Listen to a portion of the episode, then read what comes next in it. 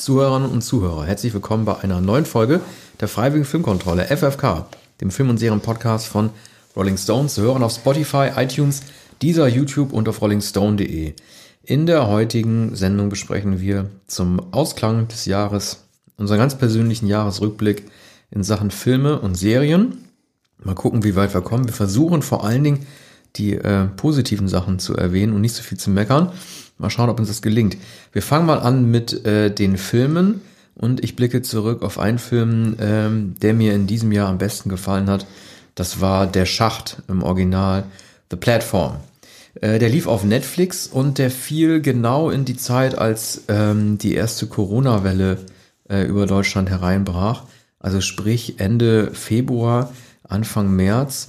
Und ähm, das war, ich glaube, wir haben unsere Folge äh, auch betitelt äh, Corona Homeoffice, in der wir sie besprochen haben. Unter anderem auch der Unsichtbare war da, glaube ich, auch mit drin äh, in dieser in dieser Folge. Und das war auch die erste, die wir damals im äh, Homeoffice machen mussten, weil wir nicht mehr in die Redaktion konnten wegen des Virus.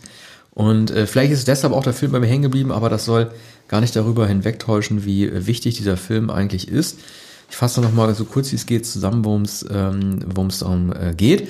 Es geht also um äh, eine Art Gefängnis, in das sich ein Student einschleusen lässt, äh, um ähm, ich glaube, das habe ich jetzt nicht mehr richtig im Blick, ich glaube, er wollte sich da die Studienvorteile verschaffen, sozusagen als Guinea Pig oder irgendwie, als, also als Versuchskaninchen äh, an diesem Experiment teilnehmen. Es geht darum, dass in diesem Gefängnis, das aus äh, rund 300 verschiedenen Ebenen besteht, von ganz oben bis ganz nach unten eine Plattform mit einem reichen Bankett an Essen heruntergerasselt wird und sich jedes Stockwerk daran bedienen kann. Je nachdem, wie sozial und menschenfreundlich sich die Gefangenen der oberen Stockwerke verhalten, bleibt umso mehr übrig, wenn es unten ankommt. Und so wie der Mensch halt ist, bleibt unten gar nichts äh, übrig. Ähm, und man wird halt in unregelmäßigen Abständen halt von Ebene zu Ebene geschafft. Man so. weiß zunächst nicht, auf welcher Ebene man sich befindet. Es kann unten, kann oben sein. Ja, man, also, man, man, man, man sieht schon die Nummerierung. Also es steht ja, schon dran. aber äh, man hat ja, man hat vorher keine Vorstellung, wohin man. Genau, man ähm, wird irgendwie eingeschläfert mit so einem Gas für eine ja. kurze Zeit und dann landet und, man auf dieser neuen ja, Ebene. Und dann sieht man, wo man sich befindet genau. und muss sich einstellen auf diejenigen, die dort sind und das, was. Man ist dort immer zu zweit. Da, ja. Nur zu ja. Ja, ja man ist immer, oder manchmal auch allein, ich weiß und, gar nicht. Ja, nee, nee. Aber ich fand halt, äh, ähm, also was äh, ähm, klar, also ich finde die Idee des Films äh, größer als die Umsetzung selber. Man kann jetzt darüber streiten, wie gut die Schauspieler sind und und äh, ähm, wie die Dramaturgie funktioniert. Aber er passt, er passt doch erstaunlich gut in die Zeit und er, er passte irgendwie gut in die Zeit hinein, als das Virus ähm, kam äh, Anfang des Jahres und ähm, sozusagen ähm, Verteilungskämpfe losging, also wirklich in der Welt, klar, ich bin selber ja kein großer Fan von Analogien und schon gar nicht von, von politischen Allegorien, ich mag das eigentlich gar nicht so gerne, aber es passte einfach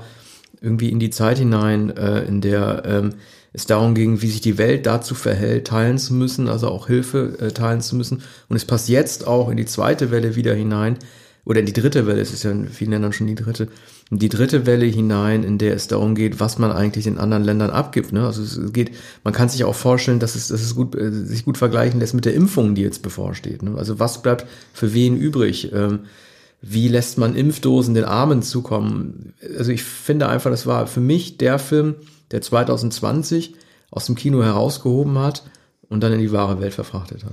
Ja, du warst damals ähm, aber auch etwas skeptisch bei der Wucht dieser Großmetapher, die äh, uns überdeutlich erschien, wenn ich mich recht erinnere, ähm, dass es doch sehr offenkundig ist, ähm, dass das soziale Gefüge damit kritisiert wird. Es gibt äh, erhebliche Gewaltausbrüche, Selbstmorde, äh, Messerattacken. Also der Mensch ist des Menschen Wolf, haben wir, glaube ich, damals in der Sendung auch schon gesagt. Das ist eine die, die übergreifende Botschaft.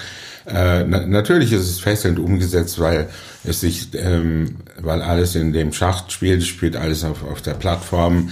Man äh, ist dem Unerwarteten ausgesetzt. Es gibt, äh, gibt da sozusagen auch so sexuelle Übergriffe und, und äh, überschießende Gewalt. Und die Frage ist dann am Ende, wie wird er da entkommen und was ist eigentlich, wenn man am Boden angekommen ist? Also was ist das für eine Art von Gefängnis? Was, was könnte der Ausgang ja. äh, war aber nicht das, was ich, also das war nicht unbedingt das äh, an der großen Metapher, was ich, also die, die Metapher, die ich da kritisiert habe, war eigentlich vielmehr, dass sie auf die Idee gekommen sind, nach oben eine Botschaft zu schicken, indem sie dieses Kind die Plattform hochrasen lassen Ja. und sagen, wir müssen uns um unsere Zukunft kümmern und um unsere Kinder. Und wenn ihr Mhm. verstehen würdet, was hier passiert und wer hier auch als Gefangener gehalten wird, äh, welche Lebewesen, also die allerkleinsten von uns, da muss sich bei euch was ändern. Das, das war vor allen Dingen das, was mich am meisten Und gestört das hat. Kind wird, wird nach oben gestellt, heißt oben zu In den die Küche, also sozusagen quasi zu den Oben, Reichen. oben, oben ist die Küche. Ja, ich erinnere es denke, man, genau. sieht, man sieht ja kurz Ja. die Köche und oben sind auf jeden Fall diejenigen, Ja. die die Plattform beladen. Die- ja, natürlich. Die sehen das Kind Die- dann wahrscheinlich zum ersten Mal. Ja, die äh, das Essen, also eben ganz wenig Essen oder nahezu gar kein Essen oder nur Wasser und Brot Mhm. und bei anderen die überladenen Tische und die ähm, die Gour- Gourmetküche sozusagen und äh, den den Überschuss. Ne? Und, und das äh, scheint mir ähm, etwas simpel gemacht. Natürlich in dieser Anordnung eines Kammerspiels im Rahmen eines Films auf einer Plattform spielend, äh, hat es große Faszination, hat damals auch sofort, ähm, ist bei Netflix, glaube ich, oder? Das ging, oder das ging sofort auf Netflix. Ich weiß Ja, nicht, ob Netflix. es, es lief wahrscheinlich sicherlich auf einem Festival, wahrscheinlich Sundance garantiert Ja, vor, so. vorher, aber dann Bei gleich bei, Netflix. bei Ja. Netflix und da ein großer Erfolg wie auch die Großkatzen und andere Raubtiere heißt es, glaube Ja. ich, über die wir auch ungefähr zu Tiger der King. Zeit gesprochen haben. Das ist natürlich weder ein Film, eine Serie ist es schon, aber Do Dokumentarserie. Mhm. Allerdings eine Dokumentarserie, bei, bei der, der man doch die Absicht gemerkt hat und es wirkte äh, sehr geschrieben und gewollt, aber das war der größte Erfolg jener Tage es im gab- April, ja. glaube ich. Es gibt jetzt noch Meldungen zum Tiger King, was mit Carol Baskin ist, ob, in, ob der Tiger King noch im Knast ist. Also Hm. die Geschichte spinnt sich immer weiter. Und es gibt jetzt auch bald die Realverfilmung mit Nicolas Cage. Zum Tiger King nur ganz kurz. Wir hatten ja festgehalten, eigentlich ist es sowas, was auf D-Max laufen könnte oder auf Vox, aber Mhm. weil Netflix das so prominent ins Karussell oben ge äh, gehievt hat, wurde das auf einmal ein großen netflix Ja. Ich glaube, der wäre total versendet, so gut wie er auch ist, liefe er auf einem anderen Programm. Das ist die Power von Netflix. Ja, und auch, dass Netflix sich immer mehr auch profiliert als Dokumentarkanal, äh, Ja. Kanal, als, ähm, als äh, Plattform für, auch Plattform äh, für äh, Dokumentarfilme und Serien, wie man sie im konventionellen Fernsehen selten sieht, wobei hier richtig ist, da wäre bei RTL 2, bei Vox, bei D-Max auch denkbar gewesen, aber natürlich eine sehr teure Serie über einen langen, einen langen Zeitraum entwickelt. Aber äh, kommen wir zu I'm Thinking of Ending Things. Wir haben erst vor kurzem darüber gesprochen. Du sagtest auch einer der Filme, der wenigen Filme äh, überhaupt dieses Jahres, äh, die dich äh, berührt haben und hältst ihn auch für einen der besten Filme. Ähm, ja, dann wir haben wir haben in einer langen Sendung eigentlich alles dazu gesagt über die Rätsel dieses Films. Ähm, Die- die wir wohlgemerkt- das, das enigmatische. Ja, wir haben die wir sogar, wohlgemerkt auch nachgelesen haben, weil wir das Ja. große Glück hatten, dass Charlie Kaufman, was Regisseure ja wirklich sehr selten machen, was von David Lynch gar nichts zum Beispiel Ja. zu erwarten gewesen, dass er einfach auch verrät, ja, das bedeutet das, ich meine damit das, hm, das bedeutet das. Was für ein Segen, dass ein Regisseur von seinem Podest runterkommt und sagt, nicht etwa sagt, bastelt euch eure Bedeutung, eure Interpretation selbst, sondern nein, das sind so meine Hinweise darauf. Ja. Fand ich sehr, sehr entspannend. Aber vorher haben wir natürlich ähm, schon lange darüber gerätselt, was die, Bedeutung des Films sein könnte und, Ja. und verschiedene Details. Der Film ist zweieinhalb Stunden lang. Der, ähm, er ist äh, vollkommen enigmatisch, besteht äh, aus einer Autofahrt zu, zu den Eltern und äh, der Rückfahrt im Schneegestöber. Ähm, im Schneegestöber übers Land und handelt äh, von, von, von der Schule. Eigentlich geht es darum, dass Charlie Kaufman in einem Selbstporträt, wie meistens in seinen Filmen, sich an seine Kindheit erinnert, an seine Jugend, an, an die Eltern und äh, daran, was er alles versäumt hat, was er bedauert und in, in der Gestalt, also doppelgesichtig. Einerseits der junge Mann, der da mit einer Frau im Auto fährt, andererseits ist es der alte Hausmeister genau jener Schule, die er besucht hat. Dazu kommen Musicals, äh, kommen ähm, Gedichte von Wordsworth. Ein Film, ein Hat- Film von Robert Zemeckis, nicht zu vergessen. Ja, Also das Ende, genau, das Ende äh, eines Film. Films, ein, ein fiktiver Film, den es nicht gibt. Äh, na, also da, das Ende dieses Films und der Abspann bei Robert Zemeckis und auch das hat autobiografische Gründe, weil Kaufman mit ihm gearbeitet hat äh, oder am, am Rande einer Produktion in jungen Jahren beschäftigt war. Gut, machen wir weiter. Es schießt also alles zusammen. Hab ich, grad, ich habe gerade dein, dein, hüsteln. Dein Hüstel unterbrochen, um die Chance zu nutzen. Mhm. Äh, es schießt alles zusammen, was Kaufman ausmacht. Mm, Manchen ist der Film allzu opak, um nicht zu sagen hermetisch. Es ist Und, halt auch eine Sache, Netflix, äh, ähm, er hat das im Interview, Kaufmann hat das in Interviews äh, auch ganz offen gesagt, er hat gesagt, ähm, klar, er ist ein Oscar-Preisträger, äh, Adaptation, ähm, dafür hat er den Drehbuch-Oscar bekommen, ein gefeierter Regisseur, aber er musste äh, das Ganze per Kickstarter ins Rollen bringen. Ne? Also, oder war es Anomalisa? Das weiß ich nicht genau. Also einen der beiden Filme, Ending of Things, ähm, ich weiß nicht, ob Netflix, müsste ich nochmal nachgucken, ob die den einfach nur dann gekauft haben, nachdem er schon gestartet wurde durch Kickstarter, oder ob es tatsächlich Anomalisa gewesen ist. Aber er hat, er hat darauf hingewiesen, er freut sich darüber, dass alle ihn für ein Skriptgenie halten, aber er kriegt seine Stoffe eigentlich schwer finanziert. Und Netflix hat da nun wirklich überhaupt kein, überhaupt kein Problem daraus gemacht äh, und ihm das Ganze, das Ganze ermöglicht. Ja, ein renommierter Autor, nicht sehr teurer Film, ist überschaubar. Und Netflix kann natürlich alles finanzieren.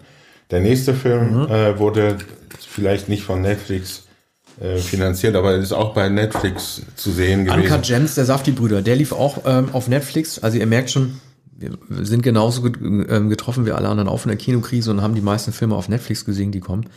Der Uncut schwarze Diamant. Der richtig? schwarze ja. Diamant. Der, ja, das ist natürlich, also ähm, Uncut Gems ist natürlich der viel, viel bessere äh, Titel, weil er natürlich doppeldeutig ist. Ne? Es geht also nicht nur um halt die, die ungeschliffenen Schätze, sondern es geht halt auch darum, dass der Film ein Uncut-Effekt hat, weil er mit diesem atemberaubenden Tempo äh, erzählt ist, dass die Safti-Brüder schon in Big Time damals mit Robert Pattinson äh, so beeindruckend vorgestellt haben. Ja, Adam Sandler, also wir haben ja, ich glaube, wir hatten sogar als, als Headline unserer Folge ähm, gewählt, ähm, warum hat dieser Film keine Oscar-Nominierung bekommen? Und es ist natürlich total bescheuert, dass er keine bekommen hat. Also ähm, ich finde, er ist mit Abstand einer der besten Filme gewesen, die 2019 einen limitierten Kinostart hatten. Und es ist für mich überhaupt nicht begreiflich.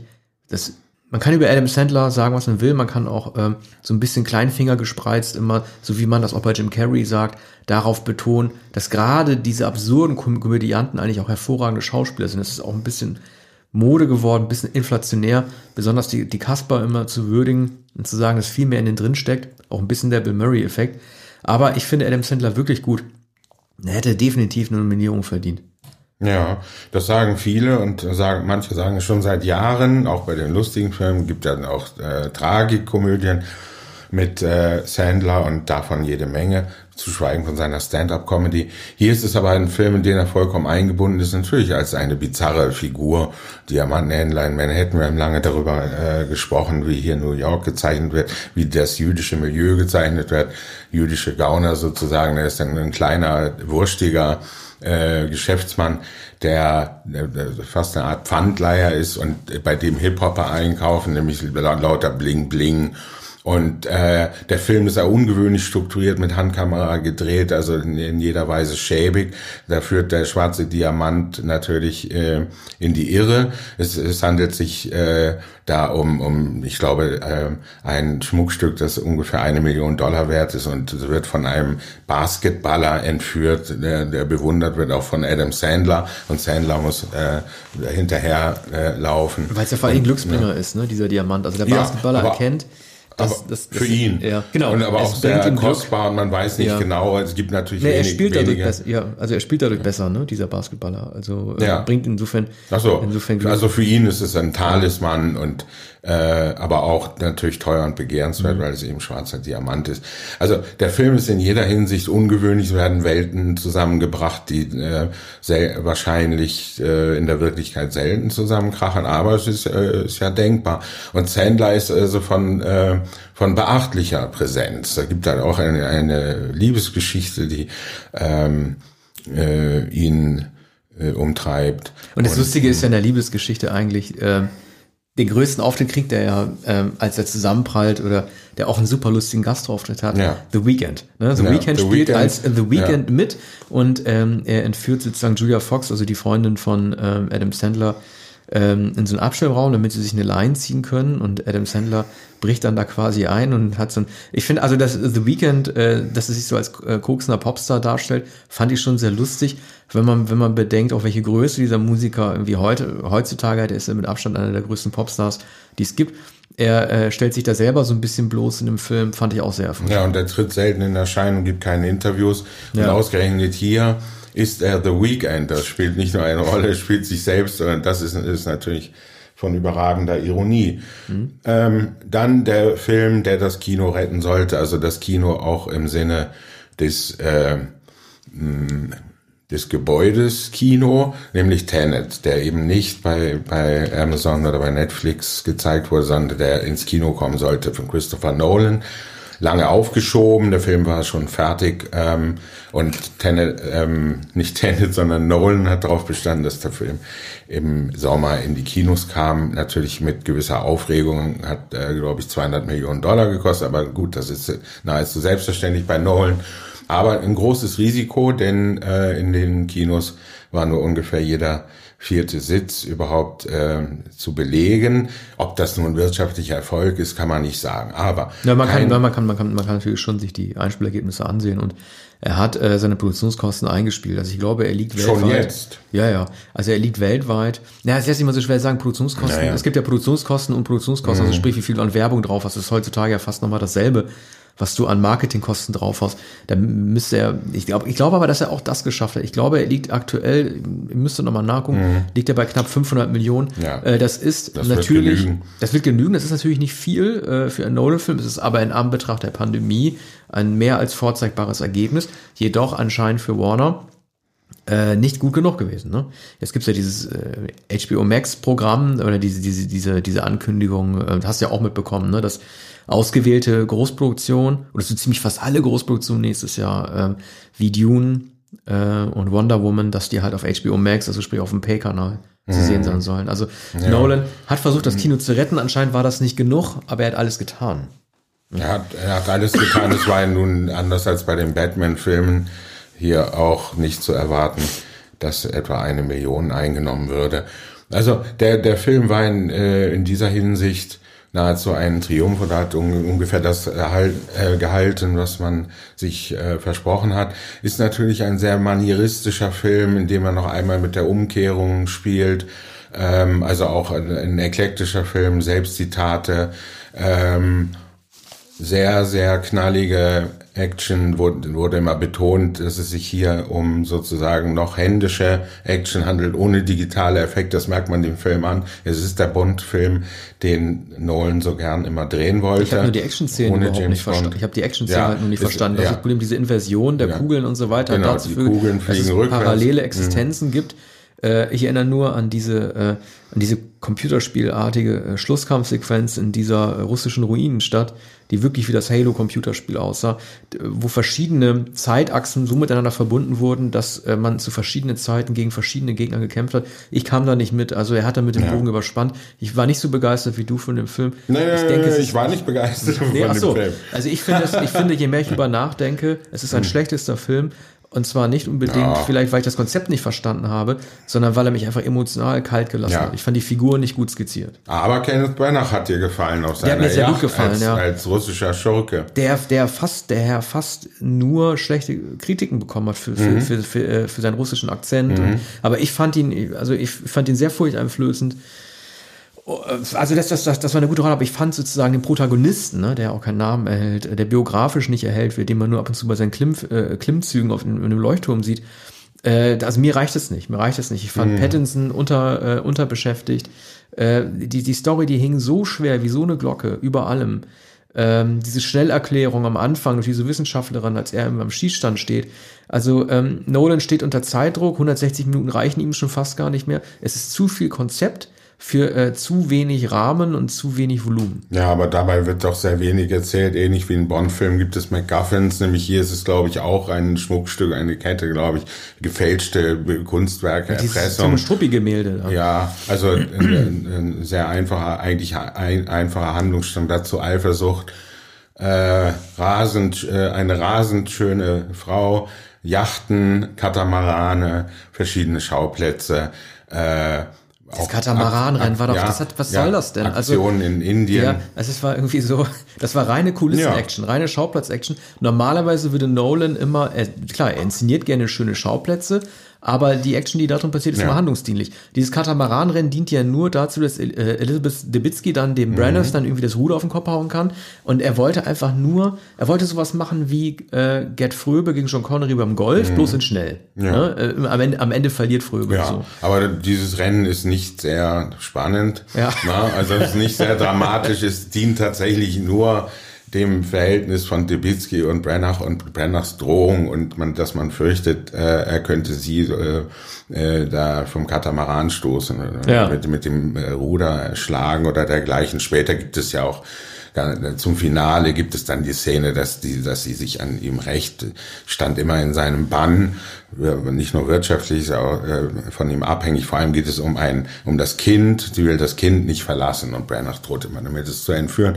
Das ist also äh, der äh, ein, ein Plot äh, eines B-Movies. Aber der, der Film ist La Polar, der ist als La Polar angelegt. Natürlich ist Nolan eigentlich ein virtuoser Drehbuchautor, aber hier hat er alles auf das Notwendige reduziert. Wahrscheinlich auch, weil er den Film als einen Genre-Actionfilm betrachtet hat. Und es kommt doch sehr darauf an, dass etwa äh, ein, ein Flugzeug äh, in den Flammen aufgeht, das wird dann rückwärts gezeigt und so, und so lauter Effekte. Ein Trotzdem- echtes Flugzeug, ne? Ein ja, echte- genau, echtes, echtes Flugzeug. Man, man sieht das auch alles, man weiß es zu würdigen. Dennoch äh, hatten doch die meisten Betrachter, mit denen ich gesprochen habe, die meisten Zuschauer am Ende den Eindruck, es sei eigentlich ein leerer Film, der äh, Knalleffekte und der Überwältigung, vor allem man sagt dann immer das Überwältigungskino, das hat, hat Nolan ähm, Ich hätte das mit dem Flugzeug gar nicht gemerkt. Also wenn, wenn, wenn er nicht vorher das pressewirksam halt durch alle Kanäle Mhm, äh, gepustet hätte, dass ein echtes Flugzeug in die Luft jagt. Ich glaube, das müssen die auch machen, damit man es überhaupt zu würdigen weiß. Es hätte für mich auch ein digitaler Effekt sein können. Ob das einen, einen Unterschied macht? Ja, man sieht äh, Filme der 60er und 70er Jahre, die äh, so mondän sind, also Agenten, Spionagefilme, Abenteuerfilme äh, jener Zeit, äh, als es eben nicht anders möglich war, als tatsächlich ein Flugzeug aufzufahren und mit Stuntmen äh, bei Stuntmen dabei zu zeigen, wie sie ein, eine Wand äh, hochkriechen. Solche Szenen nehmen 10, 15 Minuten ein, ne? wie in früheren Heist-Filmen und Entführungsfilmen. So, das ist, sind, sind all die Erinnerungen, die Nolan gesammelt hat. Machen wir weiter, Aber ne? nun zu, ähm, Kommen wir mal zu einigen Serien. und die erste ist Äh, ja. The Watchmen, die, glaube ich, im letzten Jahr angelaufen Genau, ist. und ich nehme sie deshalb- genau. noch erwähnen. Ich will es auf äh, jeden Fall möchtest. erwähnen. Also, das ist vielleicht ein bisschen gemogelt, weil sie lief, äh, ich glaube, bei uns war das auf Sky äh, ab ähm, November oder Dezember an, aber die letzte Folge lief 2020 an, also ziehe ich äh, Watchmen äh, gerne noch äh, mit rein. Ähm, ja, eine viel ge äh, gefeierte und hochdekorierte Serie, komplett äh, zurecht. Habe selten eine Miniserie gesehen, die so konzentriert äh, mich in den Bann äh, gezogen hat, wie die von Damon Lindelof. Mich hat's vor allen Dingen gefreut für Damon äh, Lindelof, der so ein bisschen so, der ist äh, so ein Comic-Con-Prügelknabe geworden. Alle meckern über ihn rum, weil man wissen, weil man weiß, wie talentiert er ist. Also ein bisschen wie bei J.J. Abra- Abrams, seinem Freund, weil alle wissen, wie talentiert er ist, aber es angeblich nicht schafft, ähm, gute Abschlüsse oder generell ein gutes Konzept bis zum Ende durchzuerzählen. Also es gibt sogar Leute, die ihn hassen. Er wurde ja bekannt mit Lost, äh, die Serie, auf der sich alle einig sind und wie ich auch finde, die ein absoluter Meilenstein der Erzählung gewesen ist und, äh, und, und des Plottings und die angeblich ja so schlecht geendet sei mit diesem ähm, jenseitigen, diesem Jenseitsende in der Kirche, in der sich alle treffen. Seitdem wurde er so ein bisschen zur Hassfigur nach dem Motto, wie konnte es dieser äh, kluge Kopf schaffen, äh, ein so großes Konzept derart in den Sand äh, zu setzen. Er war seitdem also auf der Abschlussliste. Dann hat er ja The Leftovers gemacht, äh, die ähm, also The Leftovers ist, das gab es, glaube ich, ich kann mich an keine Serie erinnern, die so mittelmäßige Kritiken bekommen hat und dann von Staffel zu Staffel, es gab leider nur drei, immer besser wurde. Gab es sogar eine, es gibt einige Seiten wie äh, äh, AV Club oder ähm, wie auch die New York Times zum Beispiel, die die dritte Staffel von The Leftovers als eine der besten des Jahrzehnts sogar bezeichnen. Also da hat Lindelof genau das Umgekehrte geschafft. Er hat bei Lost wurde ihm vorgeworfen, er schafft es irgendwie nicht, äh, ein gutes Ende zu skizzieren und bei Leftovers war das so okay. Er hat irgendwie äh, sich selber irgendwie aus dem Schopf, aus dem Wasser gezogen, indem er das Umgekehrte geschafft hat, nämlich ein gutes Ende geschafft hat. Also er tut mir seitdem ein bisschen leid und Watchmen war im Vergleich dazu halt eine Serie, die von vorne bis hinten gefeiert wurde. Ähm, man kann sich natürlich, äh, also die Watchmen von Alan Moore waren ja immer ähm, auch eine Allegorie auf Politik und der Zeit von den 60ern, 70er, 80ern bis heute. Nixon, Vietnam, Watergate und da spielen ja die Watchmen auch mit, sodass es sozusagen auch zwingend ist, äh, ein aktuelles Problem ähm, äh, mit den Watchmen zu verbinden. Es spielt zwar in einer alternativen äh, Zeitlinie, aber es spielt immer noch in, in, unserer Ära. Und da geht es halt um Rassismus äh, in Amerika, Rassismus in den eigenen Reihen äh, der amerikanischen Polizisten, dem Ku Klux Klan unter anderem. Und die Watchmen sollen dort also aufräumen und machen das total überzeugend. Mhm. Also für mich war das die Serie 2019 slash 2020. Mhm. Habe ich 2019 versäumt und in diesem Jahr nicht nachgeholt. Mhm. Bin zu spät gekommen. Äh, täusche ich mich oder gab es einen Comic-Strip, äh, The Watchmen? Genau, also da, ja, darauf, darauf, darauf basiert das ja. Das waren, mhm. da gab es so, so ähm, ich bin kein Comic-Experte, vielleicht kriege ich den Namen falsch hin. Es gab, im Grunde genommen war das der Versuch, authentischere Comic-Helden zu zeichnen als Batman eines. Deswegen gibt es auch diese Nachteule, Night ja. Owl, die aber nur so einen kurzen Auftritt zum Beispiel in dieser Serie bekommt. Und äh, mhm. ja, also es gibt, es gibt so Ideen, die einfach, ne, es gibt da irgendwie Mr. Manhattan, das ist ein riesiger blauer Mann, den äh, Nixon beauftragt hat, äh, Vietnam für ihn zu gewinnen. Und dann marschiert er durch Vietnam 30 Meter hoch und macht alle Vietcong platt.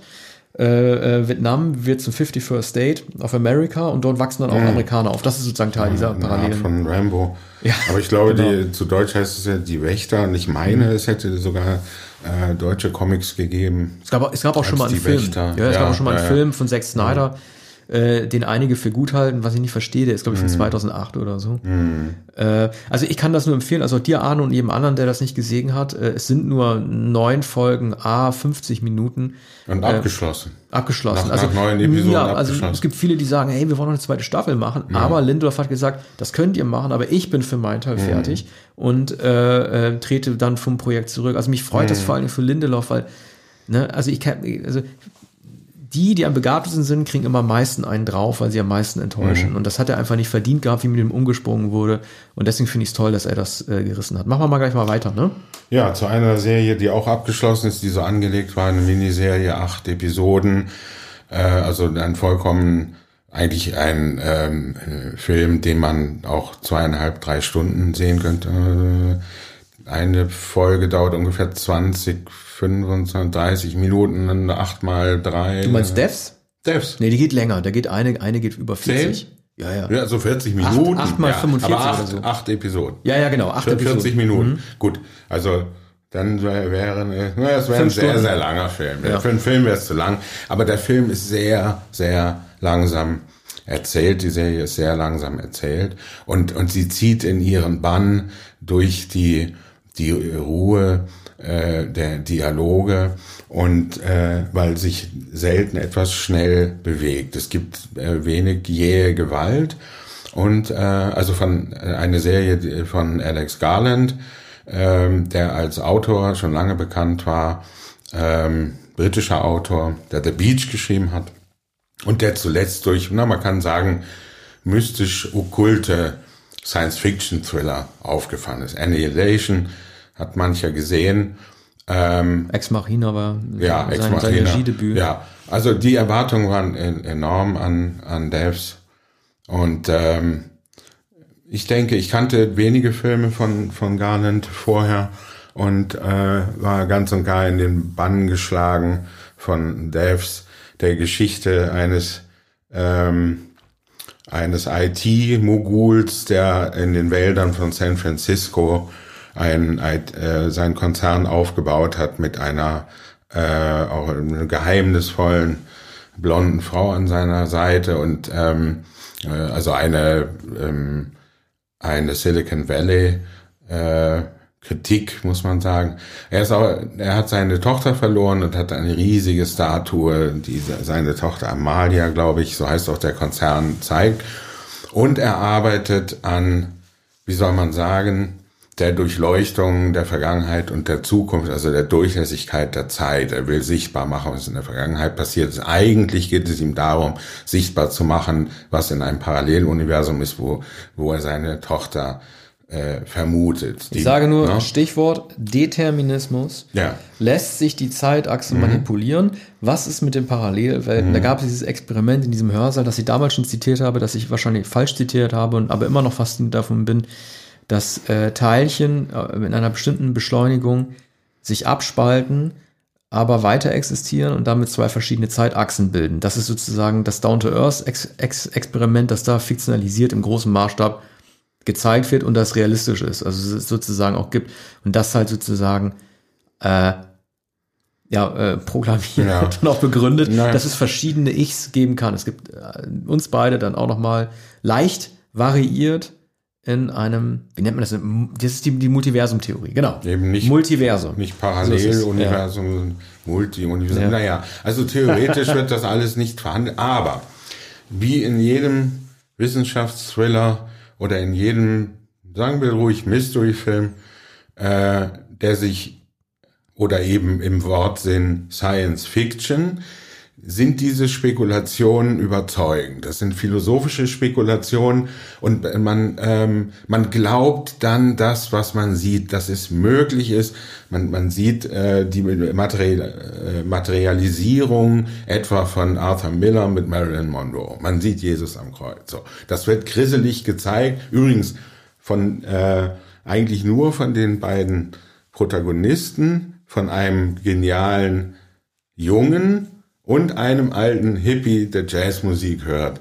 Das sind die Akteure, die äh, in einem Bunker im Wald oder nicht Bunker, sondern in, eigentlich in einem goldgläsernen, goldenen Palast, äh, der vollkommen abgeriegelt ist, äh, die diese Experimente durchführen. Und da kommt dann ein Spion, ein, ein junger Mann, der wird merkwürdigerweise dann sehr bald aufgenommen, in den Kasten gesetzt ähm, der verschafft sich Informationen auf einem Stick. Das, das sind die ersten eben 40 oder 45 Minuten des Films, wenn nicht äh, nur eine halbe Stunde.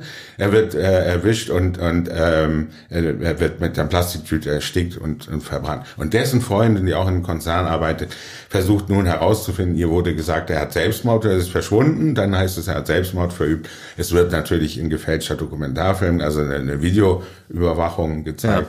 Ja. Und, und, das, und das löst löst es aus, dass diese junge Frau äh, immer auf der Suche nach der Wahrheit über den Tod ihres Freundes allmählich in, ähm, in dieses Amalia eindringt und den Guru und die ähm, und, und dessen, wie sich dann herausstellt, Freundin, die äh, die Leiterin eigentlich der Experimente ist. Und, Wobei ich die ähm, Detektivgeschichte eigentlich weniger, sogar noch naja. weniger interessant fand als, ja. als, äh, als die Experimente an sich und die historischen Begebenheiten, die sie sehen. Also die auch so neben, nebensächlich, wie halt äh, in einer Throwaway-Line, wie wir letztens bei William Gibson äh, besprochen hatten, halt er, er, erwähnt, was die dort sehen, dass sie halt nebenbei sagen, ähm, Oswald war es übrigens, also in Anspielung dessen, dass die aufgrund äh, der Fähigkeit, in die Vergangenheit zu blicken, gesehen haben, dass, ähm, dass er alleine war, ähm, dass Oswald alleine Kennedy ermordet hat, solche Sachen, dass man sich die Dinosaurier angucken kann. Das fand ich fast alles, äh, fast alles noch ein bisschen spannender ja. als die Detektivgeschichte an sich. Also die Tatsache, dass Science Fiction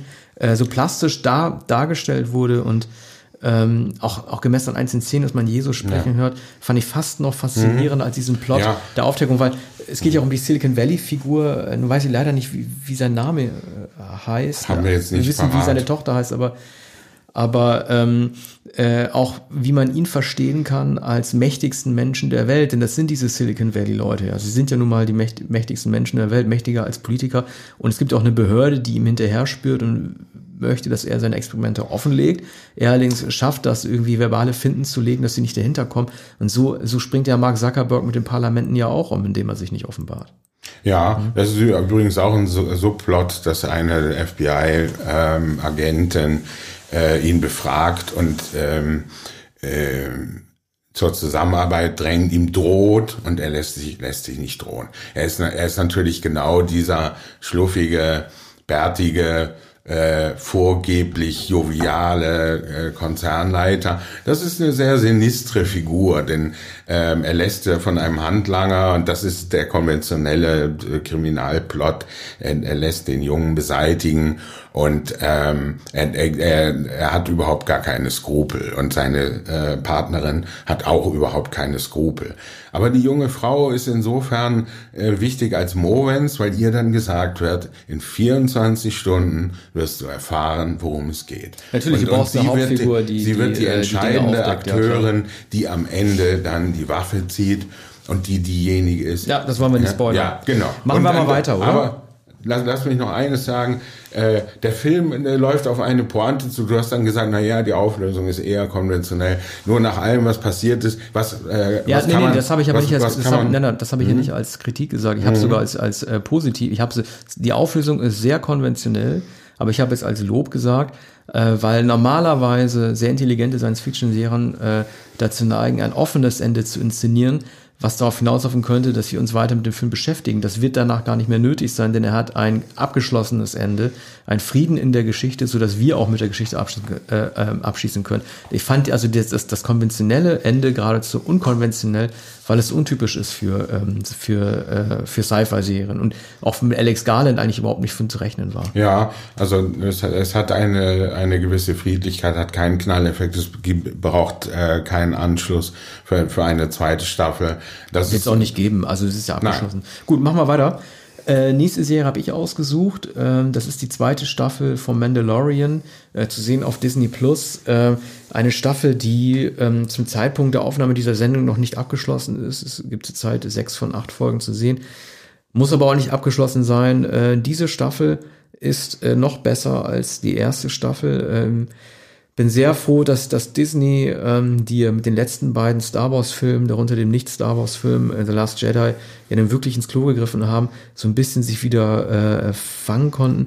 Das liegt natürlich auch an John Favreau, den wir kennen von ähm, sozusagen als, als Creator und äh, äh, als, äh, als Regisseur ich glaube auch, dass er Regie geführt hat oder ist er einfach nur, naja, auf jeden Fall, er kommt ja eigentlich von Marvel ne, und Iron Man, Avengers und hat da so ein bisschen das Ruder übernommen.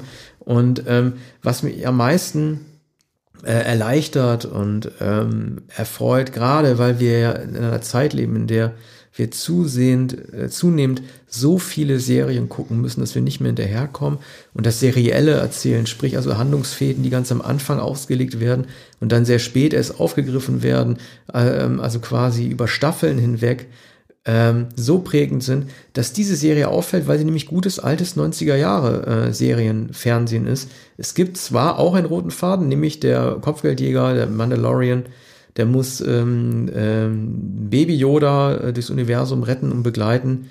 Der übrigens auch einen Namen hat, der wird aufgedeckt, Grogo heißt der. Aber es gibt pro Folge abgeschlossene Kapitel. Und das ist richtiges 90er Jahre äh, Fernsehen, was richtig erleichternd ist. Also ein Adventure in 40 Minuten, dann kommt das nächste und so weiter. Es ist also äh, äh, eine absolute Erleichterung, sich mal so fallen lassen zu können und diese Art von Fernsehen wieder zu gucken, weil sie halt auch den Ruf hat, billiger zu sein oder schlechter erzählt zu sein als das serielle Fernsehen.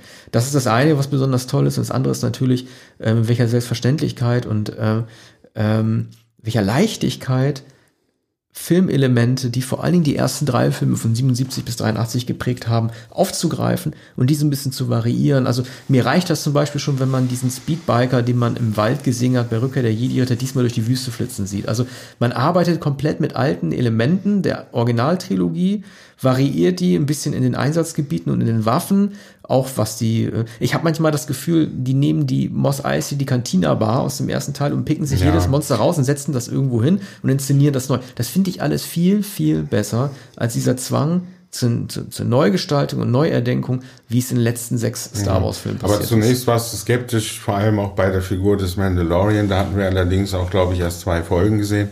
Mehr gab es noch nicht im Frühjahr.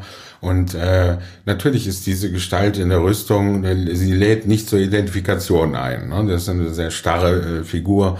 Man äh, äh, hat kaum eine Identifikation. Möglicherweise hast, hast du, als du weitergeschaut hast, günstigeren Eindruck von der Serie gehabt. Vor allem hast du dann gemerkt, dass die Folgen abgeschlossen sind, was ich auch nicht ahnte. Das ist natürlich äh, ein 70er Jahre Gefühl, das, Herrlich. Äh, eine Vorabendserie.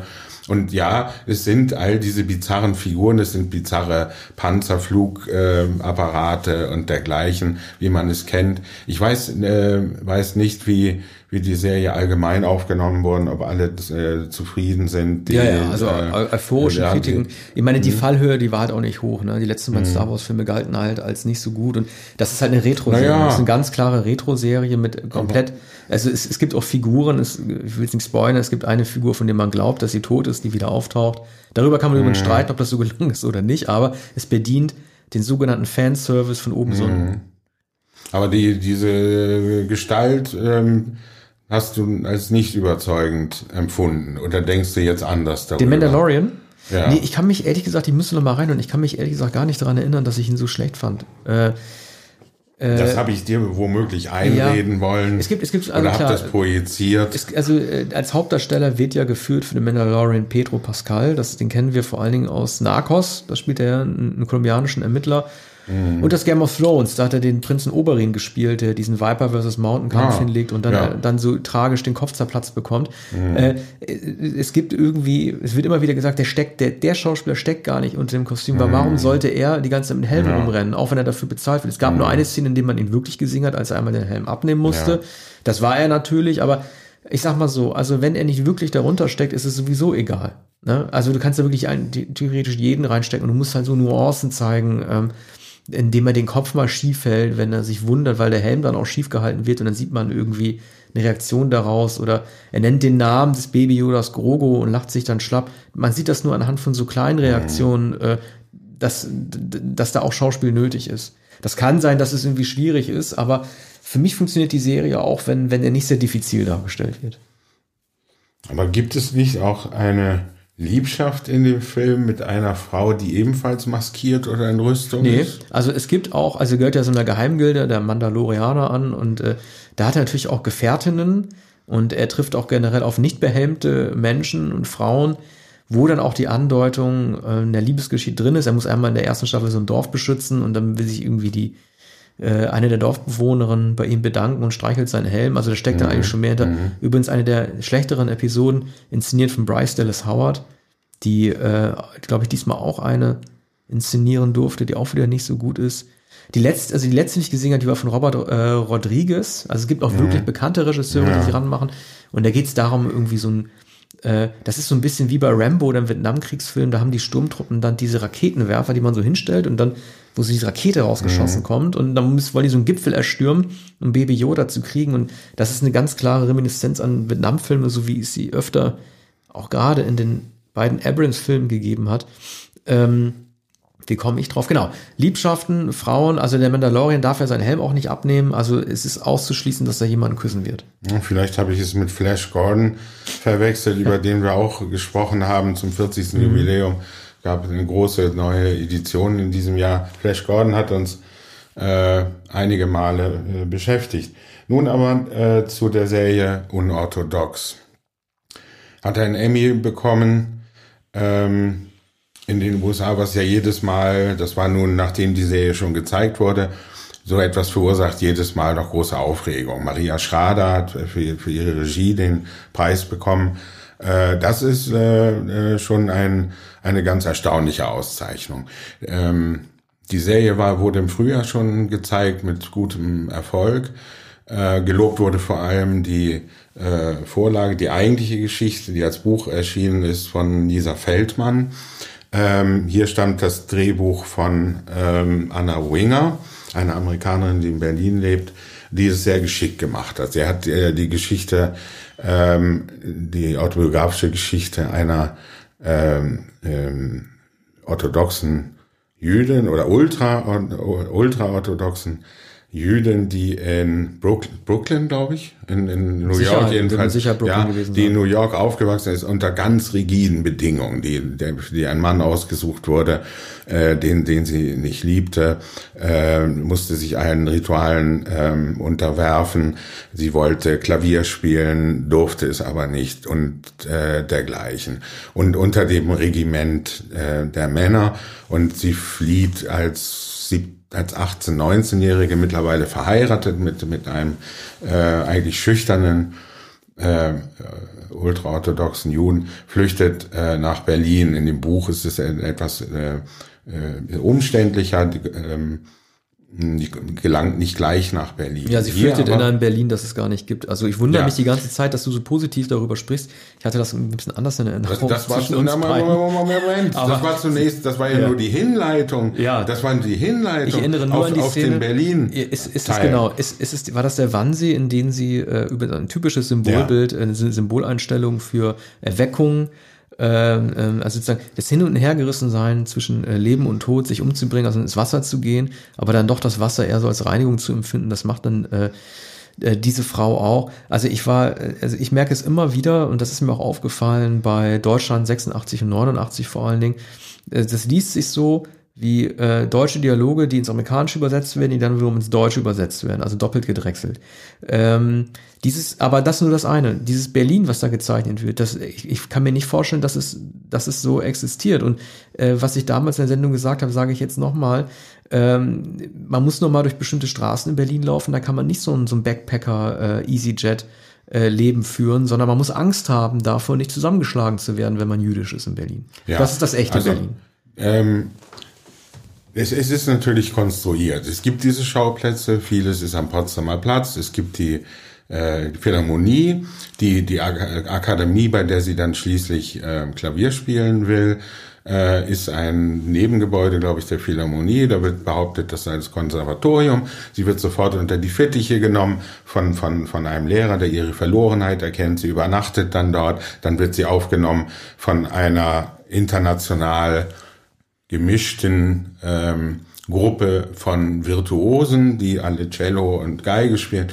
Und da sieht man die Wohngemeinschaft, so eine riesige äh, Wohnküche, da wird Salat geschnibbelt. Das muss toll so, sein, dazu ja, leben. Also es sind äh, es sind viele Berlin-Klischees. Man sieht, wie wie diese junge Frau ins Kaufhaus geht und zum ersten Mal ein, ein, äh, Jeans anprobiert äh, enge Jeans, die sie nie tragen durfte, hatte immer doppelte Unterwäsche und, und, und so härene, äh, einfache äh, Kleidung. Und, und äh, jetzt entdeckt sie sich selbst, verliebt sich auch äh, in einen hübschen jungen Mann, der auch im Konservatorium ist. Allerdings wird dann, das ist immerhin eine Brechung, es wird festgestellt, dass sie kein Wunderkind am Klavier ist, dass ihre äh, einfachen Möglichkeiten. Also sie hat dann heimlich in Brooklyn etwas Klavier gespielt, äh, verbotenerweise, oder hat sogar eine, ich glaube, eine Klaviatur gezeichnet unterm Bett versteckt und hat sozusagen anhand äh, die, die, dieser Zeichnungen äh, geübt, auch nicht recht glaubwürdig. Aber jetzt wird ihr gesagt, naja, du spielst manierlich,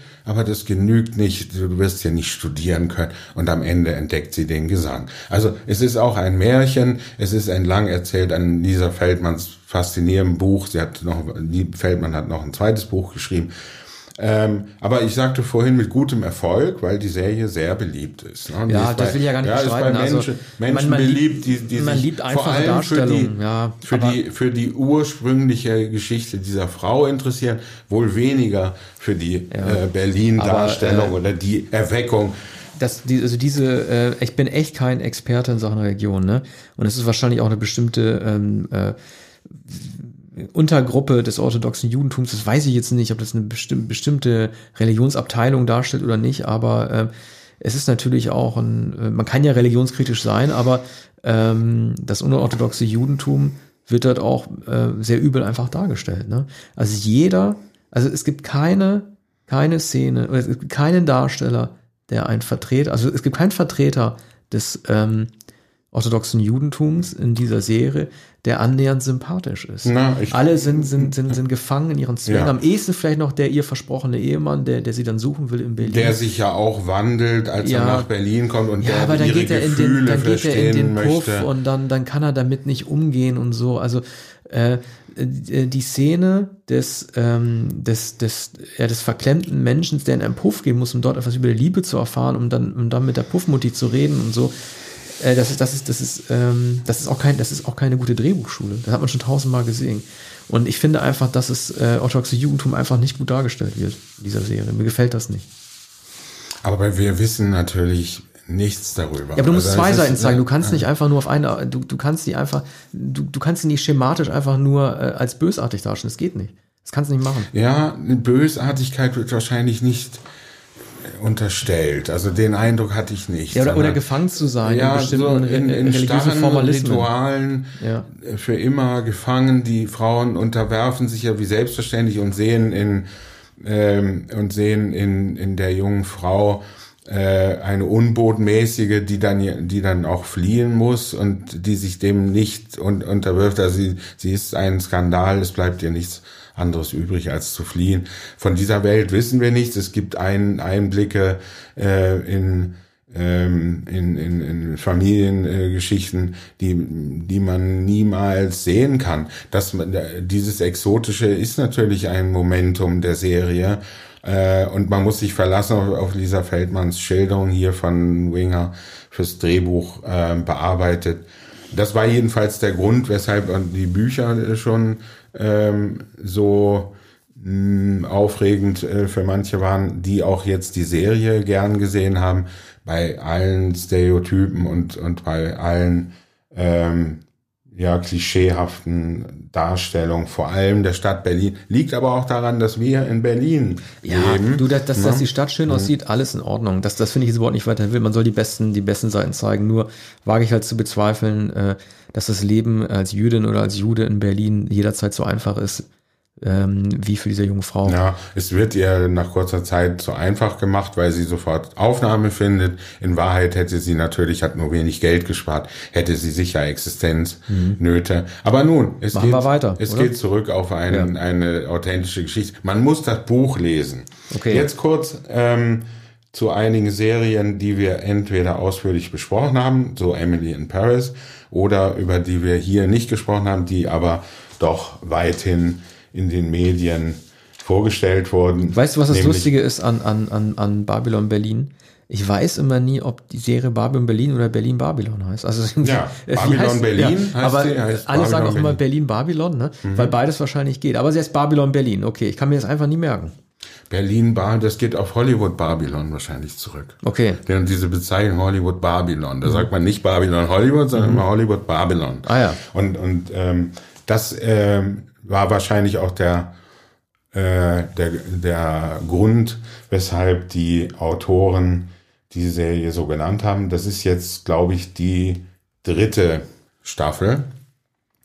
Man hat ähm, also nach der zweiten Staffel, die zusammen mit der ersten schon gedreht wurde, war man davon überzeugt, dass es auch eine dritte Staffel geben würde.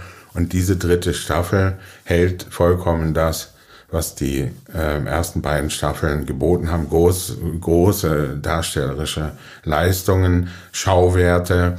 Diesmal wird Babelsberg eingebunden, natürlich Berlin der 20er Jahre, also der Expressionismus. Es werden die Studios gezeigt, es werden Dreharbeiten gezeigt. Die, die eigentliche Mordgeschichte, dass ein Meuchelmörder mit der Maske herumläuft und mit einem Cape, das ist hier eher nebensächlich. Es läuft alles zu auf den Börsencrash Schwarzen Freitag 1929. Und es gibt herrliche ähm, Darstellungen, äh, etwa von Udo Samel, von Michel Maticevic, ähm, äh, von äh, Jens Harzer, äh, natürlich Lars Eidinger.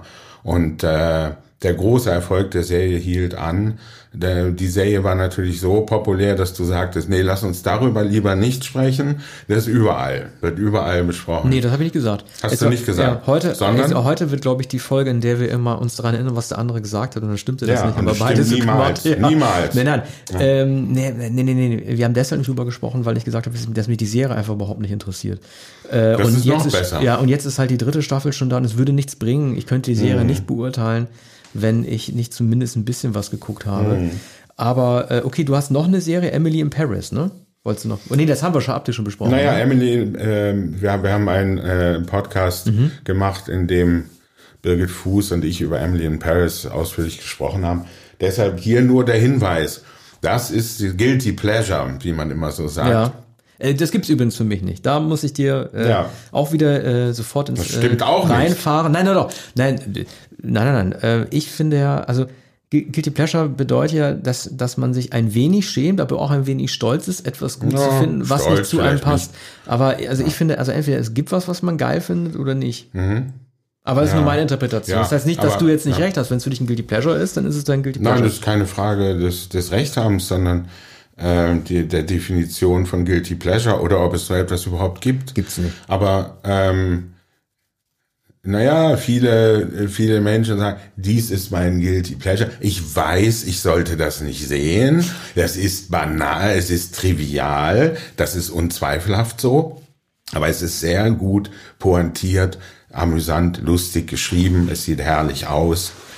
Es ist erotisch, es ist lustig und es handelt eigentlich von dem Konflikt zwischen einer jungen amerikanischen Frau und amerikanischen Lebensstil, politischer Korrektheit und dem unkorrekten französischen, europäischen äh, in Paris, am Postkarten Paris, äh, Postkarten Südfrankreich, Weingüter ähm, und die so ein bisschen Abend wie Picard, bloß in unserer Welt.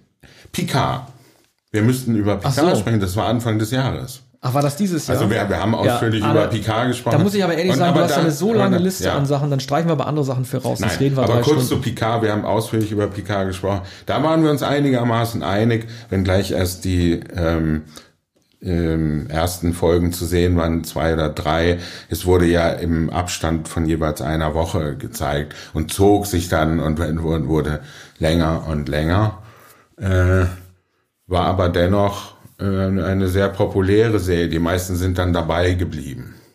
Hast du, hast du Picard weitergeschaut? Nee. Ich habe, äh, wir haben, äh, wir wollten es sofort gucken und wir haben nach der ersten Episode unsere Folge aufgenommen. Und danach habe ich es ehrlich gesagt nicht weiterverfolgt. Ich könnte mhm. dazu gar nichts sagen. Und ich kann mir, also es gibt zwei Arten, die, die Serie zu betrachten. Einmal als alleinstehende Serie, was theoretisch möglich ist. Man muss sich im Kosmos nicht auskennen. Ich glaube, man könnte es ein bisschen mehr genießen, wenn man sie eingliedern kann in dieses, in diesen, diesen Multikosmos verschiedener Star Trek Filme und Serien. Was ich nicht könnte. Also äh, klar, es kommt dann wie Data und dann und so weiter, man kennt die ganzen Figuren, aber ich könnte es nur noch aufgrund dieser einen Episode beurteilen und die hat mir gut gefallen. Aber du bist doch ein Star Trek. Nein. Zuschauer. Nein, überhaupt nicht. Nein. Also Star Trek, also äh, wir haben uns einmal darüber unterhalten, warum Tarantino eher Star Trek als Star Wars machen würde, weil er wahrscheinlich diese Bordkonstellation in der Schaltzentrale mit Kirk, mit den verschiedenen Charakteren, Uhura und Zulu, wahrscheinlich besser mit Dialogen ausstatten könnte, als es im, im, Konfliktdialog zwischen Vader und Luke zum Beispiel machen könnte. Aber ich bin überhaupt kein Star Trek-Fan. Also ich fand es immer zu statisch. Mhm. Ich fand die Figuren immer zu behäbig. Ich kann auch den Kult um den Zorn des Khan nicht nachvollziehen. Mhm. Die einzigen Star Trek-Filme oder Se Serien haben mir sowieso nicht so gut gefallen. Die einzigen Star Trek-Elemente, die mir gut gefallen haben, sind tatsächlich die ersten beiden Filme von J.J. Abrams. Mhm. Darf man nicht sagen. Guilty Pleasure. Ja. Aber, aber ich finde ja. wirklich nur vor allen Dingen Into Darkness, klingt wieder so, als will ich extra eine eigene Meinung haben. Ich finde vor allen Dingen Star Trek Into Darkness, den alle nicht mochten, als, den, als das wirkliche Meisterwerk der gesamten Serie. Aber also, das werde ich jetzt nicht begründen. Also Guilty an Pleasure. Ja. Ähm, das gibt es für dich. Ja, äh, wir haben nicht gesprochen über The Crown. Das ist die Serie, die zurzeit von nahezu allen geschaut wird. Äh, wen immer man fragt, sagt, ja, ich habe gerade begonnen mit The Crown. Das ist die dritte Staffel. Min, äh, dritte, die vierte, oder? vierte, die vierte, vierte Staffel mhm. sogar schon. Vierte Staffel. Ich habe die drei vorher gesehen. Ich habe diese gesehen.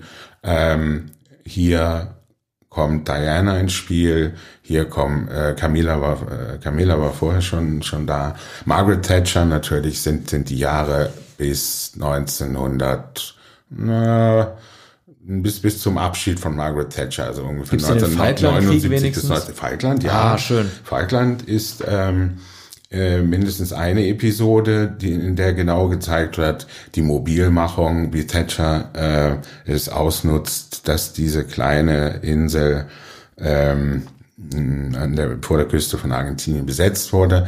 Es, es, wird, es wird gezeigt, wie sie schließlich triumphiert, weil innerhalb kürzester Zeit das argentinische Militär auseinanderfällt und die Briten sieg, siegreich mit ihrer Flotte zurückkehren. Und dann der, der Konflikt zwischen ähm, äh, Gillian Anderson, die Margaret Thatcher spielt, und der wunderbaren äh, Olivia Coleman, die die Queen seit der letzten Staffel spielt.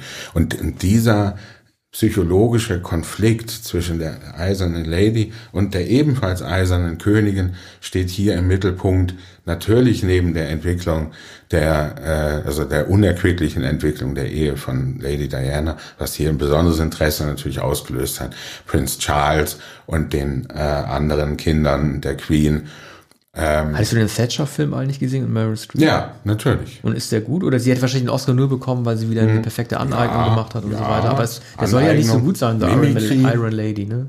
Der soll nicht so gut sein, der Film. Iron Lady? Ja. Der Kinofilm, ne? Ja, der Kinofilm, ja. ja. Nee, der Kinofilm wurde, wurde nicht sehr gelobt, mhm. insofern als äh, die Darstellung äh, zu starr ist. Mhm. Und ähm, Jill Anderson macht das ja ganz gut, hört man, ne? Ich habe ja, nicht gesehen. Ja, sie hat natürlich diesen Haarspray, Helm, der Festfrisur. ja, genau, die Hartfrisur und die ist genauso hart und steif und entschlossen. Übrigens gibt es ja eine Episode, da äh, ihr Sohn bei der Rallye Paris-Dakar verschollen ist mehrere Tage. Auch das wird sehr, sehr genau gezeigt, wie alles andere in den Hintergrund rückt. Thatcher hatte einen Sohn, der daran teilgenommen hat. Ja. Und Der muss doch ein riesen Bodyguard-System um sich herum gehabt Ja, haben. bei der dass er Rallye hätte aufpassen Dakar, müssen. na, bei, bei dieser Rallye ist das ja nicht möglich. Die sind durch die Wüste Ja. gefahren und der ist Er verschwunden. durfte, er durfte auch daran teilnehmen, Ja. das ist ja absurd. Ja. Also Ja, eigentlich, er wenn der. Politiker Ja. so beschützt und ihre Ja. Familie. Nee, er bestand darauf, ne, das war um 79, 80, Ah. so. Und, ähm, und er war vom, so, wirklich vom Radar verschwunden. Und er wurde gesucht, ein Plan, einen riesigen Planquadrat, größer als England, mit Hubschraubern, mit allem. Und irgendwann war er wieder da nach Tag. Und er war ihr Lieblingssohn. Also sie hatte eine Tochter und, ähm, die Tochter fühlt sich benachteiligt, auch das wird gezeigt, dass sie den Sohn liebt. Und, und sie erklärt auch, weshalb sie den Sohn liebt. Ja, manche, bei manchen ist es so, die, sie setzen sich durch. Und du, sagt sie zur Tochter, du hast dich nie durchgesetzt. Ist das und so- verbürgt? Man kann sich das nicht vorstellen. na, und, äh, es gibt Äußerungen äh, von ihr, dass sie erklärt hat, na Frauen im Kabinett bitte nicht. Frauen ähm, sind nicht hart genug, sie sind sentimental, sie lassen Gefühle ins Spiel kommen. Ähm, das wird da als Begründung genannt. Peter Morgan, der Drehbuchautor, hat, hat sich, hat natürlich äh, Interviews gelesen, hat nach Zitaten geschaut, die er da einbauen konnte. Er, er kann ja die Gespräche zwischen, zwischen Thatcher und ähm, der Königin nur imaginieren. Die, die ganze Serie ist durchzogen von, der, äh, von den Begegnungen der, der Queen. Ich glaube, es sind wöchentliche oder monatliche Beredungen, schon seit Churchill. Also ähm, die, die Dialoge zwischen Churchill und ihr wurden gezeigt. Die kann Peter Morgan nur imaginiert haben, so wie jetzt den Schlagabtausch oder sagen wir das leise Sticheln der Königin gegen Thatcher, als sich der Unmut der Bergarbeiterstreiks wegen der, des Umbaus der britischen Wirtschaft wegen, als sich der Unmut häuft, dann sagt sie, aber wissen Sie, Mrs. Thatcher, äh, wenn die Menschen so unzufrieden sind auf den Straßen, dann muss man sich doch auch mal fragen, warum die so unzufrieden sind. Sage ich doch nur Red Hill Mining Town. Die Two haben ja dem Bergarbeiterstreik Mhm. Ja. einen Song gewidmet, Nicht den sie fast sie. als Single ausgekoppelt hätten, was sie aber nicht gemacht haben, sondern erst 2000. Ist mir nur gerade so eingefallen. Äh, äh, passt nicht Mhm. Wann- wirklich zur Serie, aber wann, wann war das? 82? Ne, ne, ne, die, ja, genau, also die haben, 84? ne, die haben 87 auf Joshua Tree, haben den Song Hill Mining Town Ah. äh, gebracht, der sich dem Thema widmet. Äh, sie wollten ihn als Single auskoppeln, als Vorab-Single sogar, was dem Album ein ganz Statt. Where the Streets Have No Name? Nee, die erste Single war With or Without Without You. Mhm. Und es hätte dem Album natürlich eine ganz andere Note gegeben, wenn du gleich so einen politischen Song vorgeschoben hättest, den fünf Jahre später sowieso niemand mehr mit diesem äh, äh, mit dem Bergarbeiterstreik in Verbindung gebracht hätte. U2 haben dann aber zum 30. Jubiläum ihres Erfolgsalbums The Joshua Tree eine mit Bläsern von Steve Lillywhite nachträglich bearbeitete Bläserversion von Red Hill Mining Town zum Record Store Day 2017 nochmal veröffentlicht. Das ist das, was Das mir ist- zu The Crown einfällt. Das nennt man Guilty Pleasure. Ein echtes Guilty Ähm, Pleasure. Nun, äh, um abschließend zu The Crown, es gibt übrigens auch die äh, berühmte Episode, wie ein Einbrecher gleich zweimal im Buckingham Palast äh, gelangte und in den Privatgemächern eine Flasche Wein öffnete und bei dem zweiten Einbruch im Schlafzimmer der Queen saß. Auch diesen Dialog der überraschten Queen mit dem arbeitslosen, auch äh, offenbar verwirrten Einbrecher, auch das hat Peter Morgan imaginiert nicht ganz glaubhaft, aber die Queen unterhält sich jedenfalls zehn Minuten über die Sorgen des einfachen Arbeiters mit ihm, bis er dann festgesetzt wird, drückt dann den, sie drückt den Alarmknopf, aber und er wird dann aus den Gemächern äh, geführt. Auch dessen äh, Geschichte wird so am Rande geschildert, dass dass er ähm, äh, von seiner Tochter entfernt wurde, geschieden von der Frau, dass er dann zum äh, Kindergarten läuft und so weiter. Also es ist eine fabelhafte Serie, äh, unterhaltsam in der besten Weise, äh, psychologisch ähm, äh, äh, profund. Gut, Einschuss und, hast ja, du noch. Und unterhaltsam. Meine, meine äh, Empfehlung, da, darüber nichts mehr, ich habe darüber geschrieben, wir haben es hier, glaube ich, nicht besprochen, drinnen eine Serie mit Lavinia Wilson, die bei ZDF Neo lief, äh, wenige, na, fast Tage, Wochen ähm, in der ersten, also nach äh, nach, nach Corona, als alle zu Hause, Hause saßen, wurde diese Serie gemacht, heißt eben drinnen. Da geht es darum, dass Lavinia Wilson allein in ihrer Wohnung ist, vor dem Bildschirm sitzt und immer zu Konferenzen hat und dann bimmelt das Mobiltelefon. Also man sieht auch nur äh, ja, man ihren sieht, Blick äh, ja, auf den ja, Bildschirm. Ja, genau. ja, das ist eine Bildschirmkamera, vom, äh, die sie einfängt. Ja, sie ist das dann Zoom oder Teams oder wie macht sie das? Alles Mögliche. Mhm. Also es gibt jedes System, es kommen kommen E-Mails, es kommen SMS, es, es gibt ähm, es gibt dann natürlich Zoom, sie sieht dann ihren Ehemann, ihre Kinder, die sind im Brandenburgischen in der Provinz. Sie sieht äh, eine Freundin, die in, oder die Schwester, die in Thailand ist, sie sieht Freundinnen, sie sieht Arbeitskollegen. Es ist die, die umgedrehte Perspektive. Sie sitzt vor dem Bildschirm und wir sehen als der, der Bildschirm sie ähm, dort sitzen. Wir sehen den, den Hintergrund, wir sehen ihre Kleidung, wir sehen ihre Überforderung. Ein Kunstgriff ist, dass sie ähm, eine, äh, dass sie noch immer die Nachricht einer toten Freundin abhört. Äh, das ist übrigens ein, ein Motiv, das in vielen Filmen auftaucht. Sie ruft immer wieder diese mhm. letzte Botschaft ab. Stimmt. Und, und das ja. ist ein Trost für sie äh, in dieser Zeit. Aber vor allem sind es lauter Peinlichkeiten, Irrungen, Wirrungen und, und das, was natürlich jeder erlebt, nicht zurecht gemacht, falsche Kleidung, der, der Kontakt kommt nicht zustande, jemand kommt rein, über den gerade gesprochen wurde, in dem Moment ist, ne?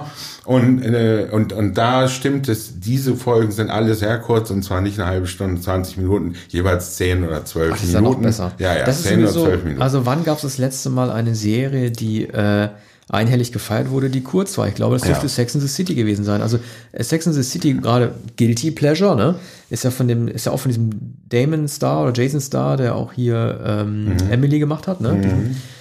Also Sex in the City, ne? Man kann sagen, okay, ist altmodisch, das Männer- und Frauenbild, was da äh, skizziert wurde von 98 bis 2004, ist komplett überholt, Manhattan Down und so weiter.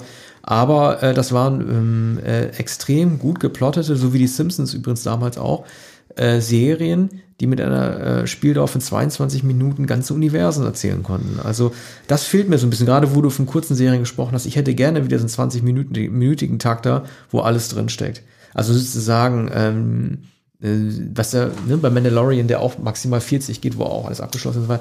Also so eine Serie das klingt gut, was du von drinnen erzählst und so eine Serie wünsche ich mir auf jeden Fall fürs nächste Jahr. Die ist eben noch viel kürzer und ja. hat nur diese eine Perspektive. Ne? Es gibt äh, nahezu gar keine Außenwelt.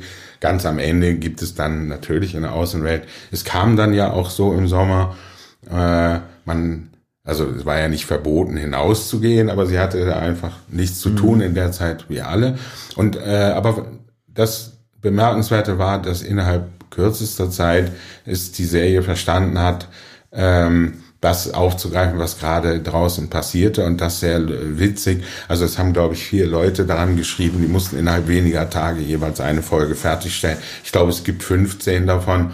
Hat dann leider aufgehört. Man würde es gern noch weiter verfolgen. Ich glaube, man kann es in der Mediathek bei ZDF Neo noch sehen. Okay. Ja, das war ein kleiner Überblick über das Jahr. Wir haben insgesamt wahrscheinlich 40 Sendungen etwa aufgenommen. Wir hoffen, dass wir, da, dass wir nächstes Jahr genauso viele machen. Wir sagen zwar mal alle zwei Wochen, aber ihr werdet schon gemerkt haben, wir haben uns immer so viel zu sagen und äh, so viel, was uns umhaut, dass wir darüber sprechen wollen. Wir haben auf jeden Fall den Wunsch, nächstes Jahr wieder ein bisschen häufiger ins Kino gehen zu können. Äh, nicht alles über Stream zu sehen. Aber ähm, lassen uns überraschen vom nächsten Jahr. Ich schätze mal, die ersten Monate werden wahrscheinlich eher noch Netflix-Ereignisse werden, also sprich Streaming von zu Hause. Äh, wir bedanken uns fürs Zuhören und äh, freuen uns aufs nächste Mal. Ja, bis bald. Bis demnächst.